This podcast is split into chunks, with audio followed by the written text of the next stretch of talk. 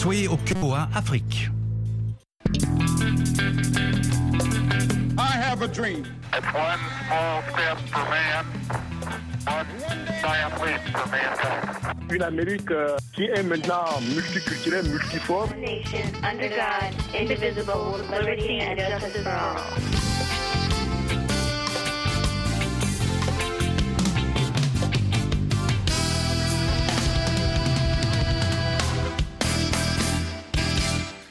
Mesdames, Messieurs, bonsoir. Ravi de vous retrouver dans le cadre de l'Amérique et vous, édition du 1er décembre 2023. Vous êtes sur VOA Afrique. Nous émettons depuis Washington DC, la capitale fédérale des États-Unis. Ce soir, nous parlons du rôle des premières dames aux États-Unis, quelques jours après le décès de Rosalind Carter, l'épouse de l'ancien président Jimmy Carter. Et pour en parler, nous aurons Mohamed Mbodj, professeur d'histoire au Manhattanville College de New York, et René Lec, analyste politique. Nous les retrouvons dans un instant pour commencer les échanges.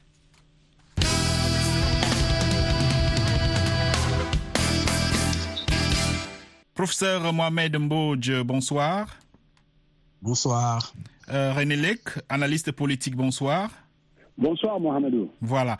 Commençons tout de suite, euh, professeur Mohamed Mbodj, par euh, euh, le rôle des premières dames, euh, le rôle des premières dames qui sont généralement aux côtés de leur mari pendant les campagnes électorales et même lorsqu'ils prêtent serment hein, devant sur la Constitution, la Bible. Euh, elles sont là à leur côté, elles participent parfois activement hein, à leurs euh, euh, activités, mais visiblement elles n'ont pas de rôle constitutionnel. Est-ce qu'il y a des textes de loi, est-ce qu'il y a des documents officiels qui encadrent le rôle d'une première dame aux États-Unis?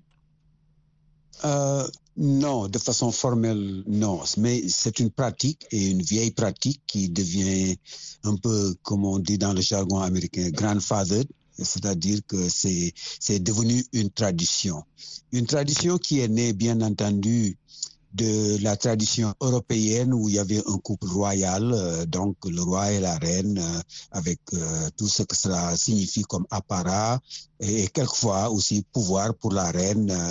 et donc, de ce point de vue-là, que Marsha Washington, la femme de George Washington, euh, donc euh, apparaisse un peu dans ce cadre-là était était assez logique et par la suite c'est devenu une sorte d'institution qui n'est pas inscrite de façon formelle et très claire euh, par la loi américaine, par la Constitution, mais une pratique où et, et donc elle va disposer d'un bureau, elle va disposer d'assistants, elle va disposer d'un budget et tout ça en marge du budget dont dispose donc son président, le mari, euh, donc et qui fait que c'est une sorte d'annexe de la de la présidence. Hmm. Maintenant, d'annexe a joué un rôle important. Effectivement, l'histoire de temps en temps a fait que ces premières dames ont joué des rôles suffisamment euh, importants pour que cela soit noté par les historiens. Hmm. Alors René Lec, euh, euh, le professeur Mbodj le dit bien, les premières dames disposent d'assistants, de bureaux et parfois d'un rôle reconnu par la coutume, la tradition aux États-Unis. Mais selon vous, pourquoi est-ce que ce n'est pas formel? Pourquoi est-ce qu'on ne formalise pas son rôle officiellement, René Lec Oui, au fond, euh, comme le dit euh, mon ami euh, Mohamed euh, ce n'est pas inscrit dans la Constitution, ce n'est pas un rôle formel, mais c'est un rôle qui est quand même relativement important, du moins en tout cas du point de vue de la, symbolique de la, dans la gestion des, affaires du pays. D'abord, elle est l'hôte de la Maison Blanche, ce qui est une évidence. hein. En plus de ça, dans, à une époque où c'était un rôle euh, prépondérant pour les, euh, pour les femmes à l'époque. Heureusement, les choses sont en train de changer. Elle a un rôle de représentation euh, des États-Unis, aux États-Unis comme à l'intérieur du pays comme à l'extérieur. Et bien entendu, elle a un rôle de soutien et de conseil au président de la République. Alors la plupart des First Ladies ont, ont eu des projets, des projets notamment, elles ont défendu des causes euh, sociales euh, euh, très particulières. On pourra, a quelques exemples euh, selon les, First Ladies. Et elles, ont aussi un rôle euh, diplomatique, même s'il est non officiel. Ce n'est pas un rôle officiel, mais elles jouent souvent un rôle diplomatique de représentation euh, des États-Unis euh, euh, dans, certains pays. Plus bien entendu, il y a la question du rôle euh, de l'influence culturelle. Euh, je pense tout de suite, bien sûr, à Jackie Kennedy, euh, euh, qui, euh, euh, qui a beaucoup le secteur de la mode, etc. Donc, elles ont un impact euh, souvent, elles sont euh, perçues comme des, euh, euh, du fait de leur aura, elles sont perçues comme des, des faiseurs de, euh, de mode, disons. Hmm. Alors, professeur Mohamed Bouj, euh, un mot peut-être sur euh, les activités euh, quotidiennes des premières dames. Vous avez déjà dit qu'elles avaient des bureaux, euh, des assistants et tout cela. Euh, on sait que ces dames sont généralement actives dans le domaine de l'humanitaire.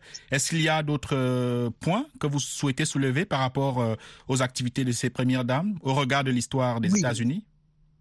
Oui, il y a trois, disons, secteurs. Bon, évidemment, le premier a été déjà souligné. Son, le côté personnel, souvent, on, on attend des premières dames qu'elles aient un projet personnel, que ce soit euh, pour l'éducation ou la santé ou euh, la protection de l'enfance ou quelque chose comme ça.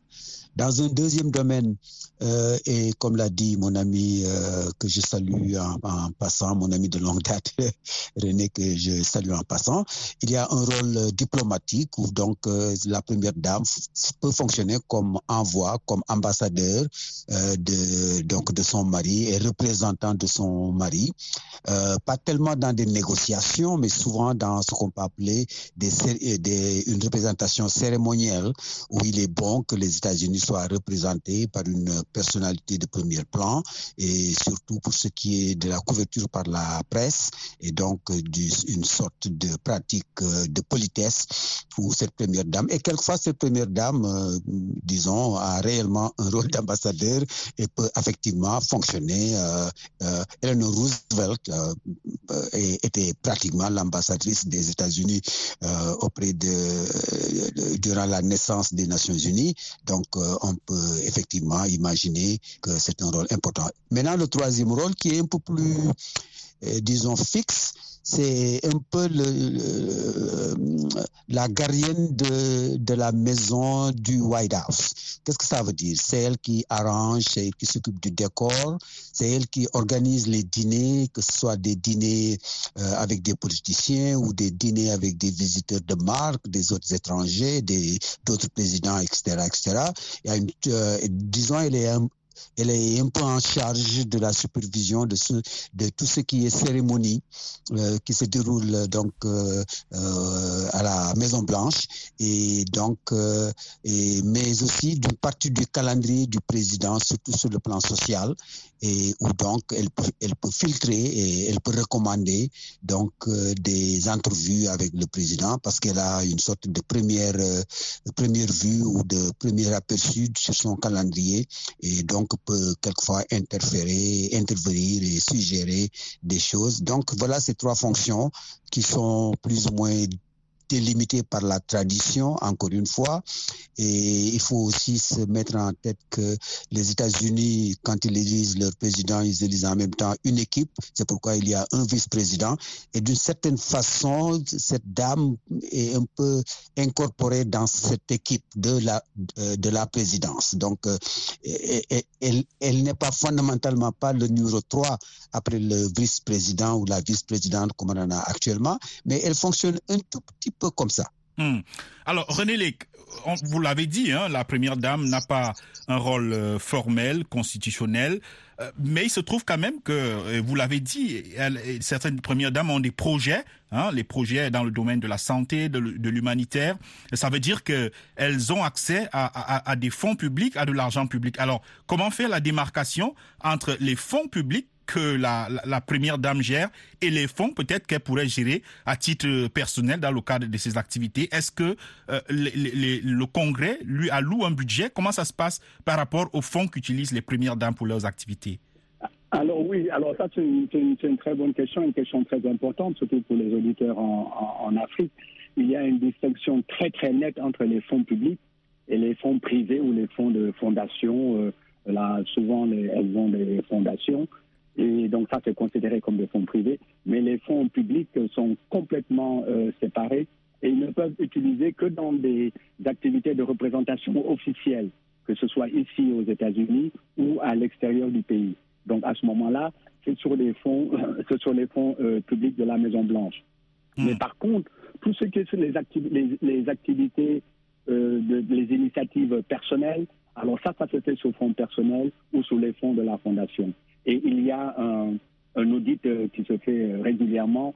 Et comme vous savez, ici aux États-Unis, cela est pris très au, euh, très au sérieux. Alors, parmi les activités euh, de, ces, de, ces, de ces First Lady, de ces, de, ces premières dames, on a eu des cas assez, assez intéressants. Par exemple, Laura Bush, la femme de George, de George Bush, était très impliquée dans le projet d'éducation où elle a soutenu son, son, mari, euh, qui avait un projet euh, extrêmement important, qui a défini même un peu sa, euh, sa, présidence en dehors de la question euh, étrangère, notamment la question de l'Irak.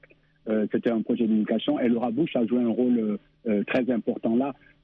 engagement social, par exemple, avec Michelle Obama, qui a joué un rôle très important. Elle avait une initiative sur la santé et le bien-être des, enfants. Elle était très active et ça, elle a utilisé, en, termes d'activité euh, personnelle, elle a utilisé des fonds, privés.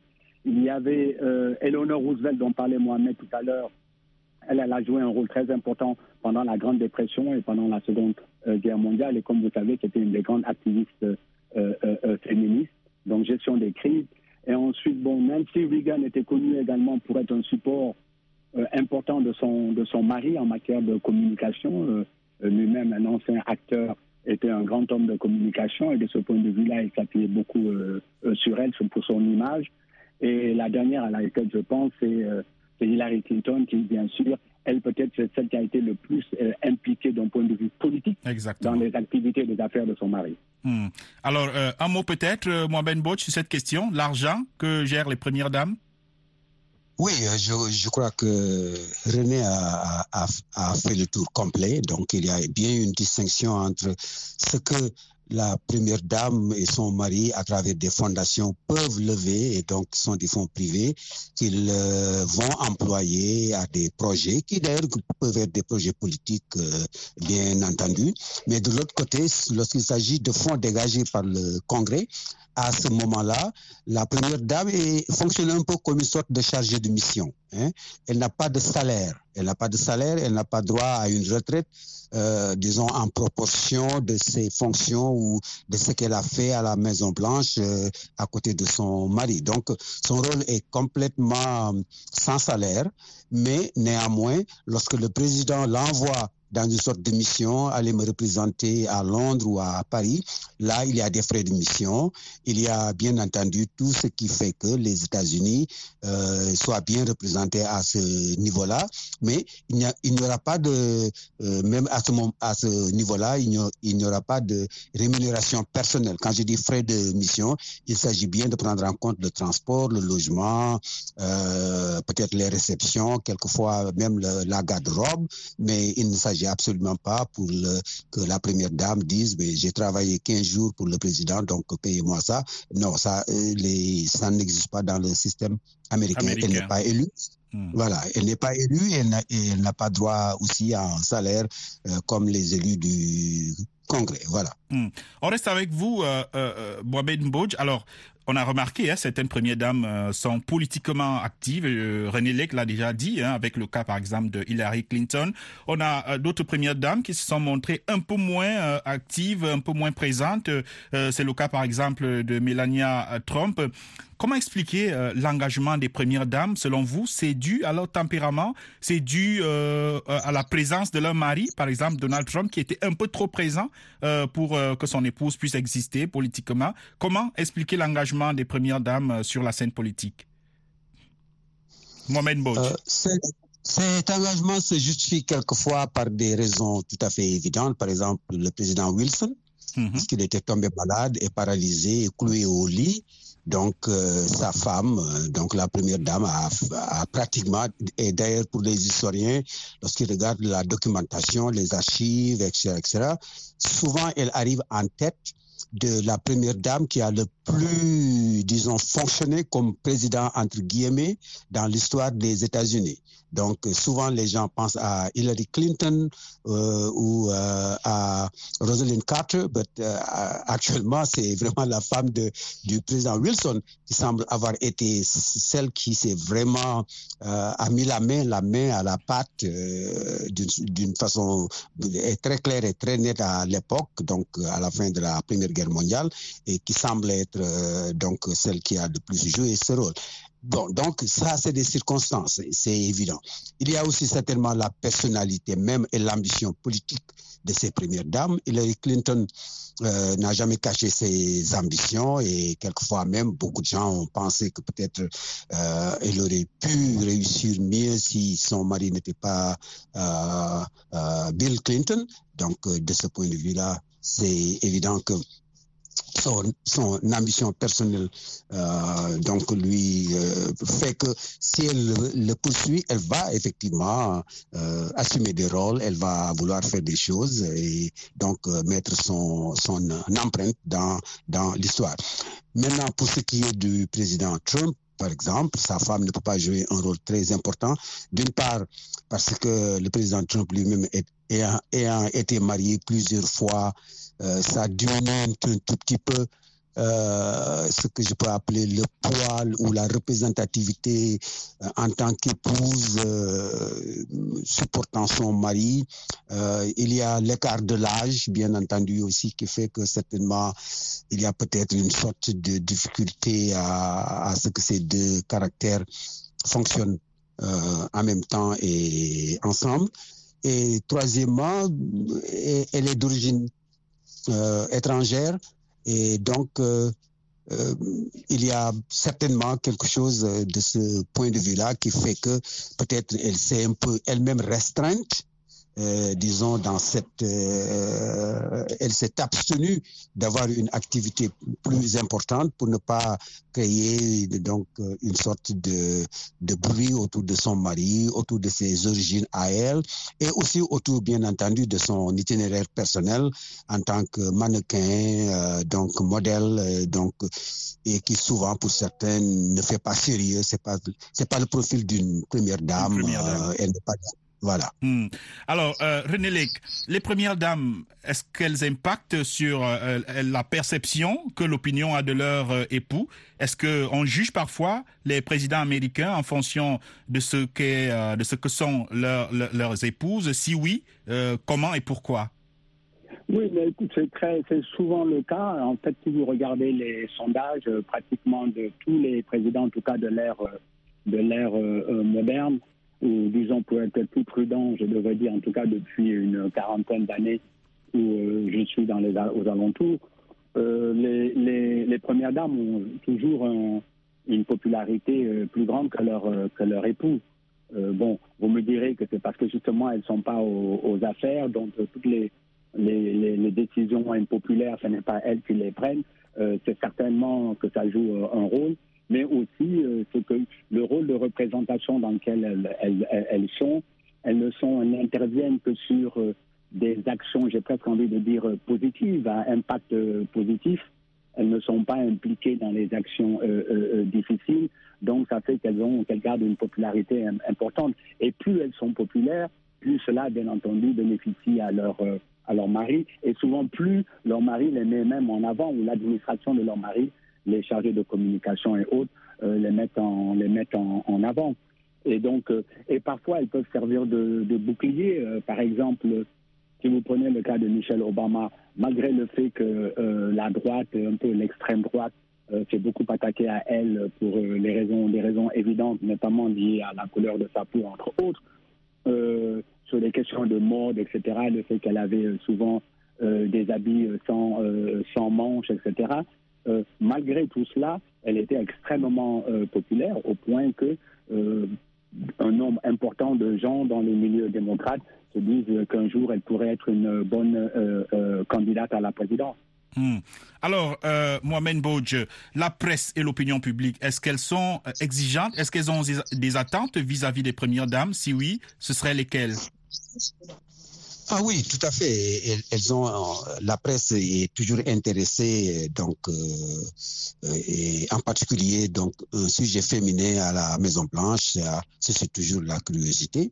Que ce soit un tout petit peu pour créer une sorte de couple royal comme euh, par exemple les Kennedy, donc Jacqueline et, et, et John et John Kennedy était un peu une sorte de couple royal euh, dans une république d'une certaine façon.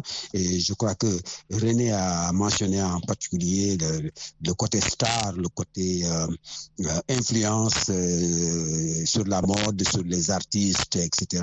de Jacqueline Kennedy. Ça c'est attendu d'une certaine façon d'une certaine façon aussi, ça humanise un tout petit peu la Maison Blanche. C'est une famille où il y a un homme et une femme et quelquefois des enfants entre eux. Et donc, de cette façon-là, c'est très représentatif de ce que l'Américain moyen considère comme étant la norme, comme étant euh, la réalité de tous les jours. Parce que fondamentalement, c'est la cellule familiale qui, qui, qui fonde donc la société. Et si la Maison Blanche est représentée de cette, de cette façon-là, c'est parce qu'il y a bien une, une femme, donc euh, une dame qui incarne le côté féminin euh, donc dans ce couple-là. Et troisièmement, il y a aussi très certainement euh, la presse, elle cherche la petite bête, entre guillemets, vous m'excusez tous les deux, mais euh, d'une certaine façon, il est bien évident que dans un couple, euh, qu'il soit uni ou ne soit pas uni, pour un journaliste, découvrir qu'il y a un problème entre le président et sa première dame, c'est un scoop, c'est fondamentalement une carrière assurée euh, dans une sorte de, de, frénésie de la presse. Et la presse joue bien ce rôle. Et les premières dames et leurs maris le savent très bien. C'est pourquoi d'ailleurs, ils, euh, ils essaient de présenter des fronts unis qui sont quelquefois très, très factices en quelque sorte. On a bien l'impression qu'il y a des lézardes, mais c'est les armes ne seront jamais laissées se développer en faille et pour ne pas effectivement attirer la presse sur les scandales. Hum. René Lec, alors, euh, elles n'ont pas toutes les ambitions de devenir un jour euh, présidente ou même d'entrer dans l'arène politique, mais est-ce qu'il y a des chances qu'une première dame euh, devienne président? Si oui, quelles seraient les, forces et les faiblesses d'une première dame qui aspirerait à son tour à, à diriger la Maison-Blanche oui, Mohamedou, euh, permettez-moi de, euh, de, relever juste cette expression de Mohamed que j'ai vraiment adorée. Allez-y, Je pense que ça, elle décrit bien le rôle de la première dame quand il dit qu'elle humanise. C'est vrai que la première dame aux États-Unis, c'est une manière d'humaniser. Elle humanise le poste de président de la République. Elle humanise la présidence d'un homme. Il donne un caractère où il y a un, une sorte d'identification pour euh, un, un, Américain ordinaire, pour euh, pour la population. Il s'identifie humainement au président à, travers son, son, épouse qui donne l'impression qu'au fond, il est un peu comme, euh, comme, comme tout le monde. Donc j'ai bien aimé cette expression euh, qu'a utilisée tout à l'heure euh, Mohamed. Oui, des femmes qui ont euh, des épouses de présidents qui ont des ambitions euh, euh, politiques et qui peuvent devenir présidentes. ça, il y en a, y en a eu dans le, dans le, déjà dans le passé. Hein. Peut-être qu'ils qui ne se sont bien entendu pas matérialisés, mais qui en avaient la capacité. Je pense que l'une des plus influentes euh, euh, euh, politiquement en, dehors de, ce dont parlait tout à l'heure Mohamed à propos de Wilson, c'est Eleanor Roosevelt, qui était extrêmement influente, qui était elle-même une, une powerhouse, comme on dit ici. Elle a joué un rôle important dans la lutte pour les droits euh, civiques. Elle a, c'était une grande, euh, une grande féministe. Elle était très très influente. Donc c'est quelqu'un, bon, ce n'est pas arrivé, mais qui aurait pu avoir une carrière politique en dehors de son, de son, de son mari. Et puis bon, celle qu'on a connue, bien entendu, c'est celle c'est la carrière de Hillary Clinton elle-même, qui a eu une carrière quand même assez remarquable, qui a été, qui a été sénateur, ensuite elle a été secrétaire d'État, mm. et elle s'est présentée, elle a été le, la, le, le, candidat désigné du Parti démocrate. Et en 2016, elle a quand même été la première femme dans l'histoire euh, euh, des États-Unis a remporté avec plus de 3 millions de voix le vote populaire. Le vote populaire. contre- Alors, contre rapidement, on arrive pratiquement au terme de l'émission. À chacun de vous, en 15 secondes, si vous étiez euh, demandé de choisir quelle était la meilleure première dame de l'histoire des États-Unis, qu'est-ce que vous diriez? 15 secondes chacun. Euh, Mohamed Euh, moi, je- oui, je- euh, franchement, je ne, je, je- je- les historiens classent très peu et je ne vois pas du tout qui je vais. En tout cas, je sais que la plus importante, donc, c'est la femme de Wilson. Ça, Voilà, voilà. Voilà. Euh, René Lec, rapidement. Ah, je ne peux pas ne pas parler de Michelle Obama. Michelle Obama, voilà, on l'a compris. Merci bien d'avoir participé à cette émission de l'Amérique et vous que vous pouvez retrouver en ligne sur notre site web voaafrique.com. Au revoir.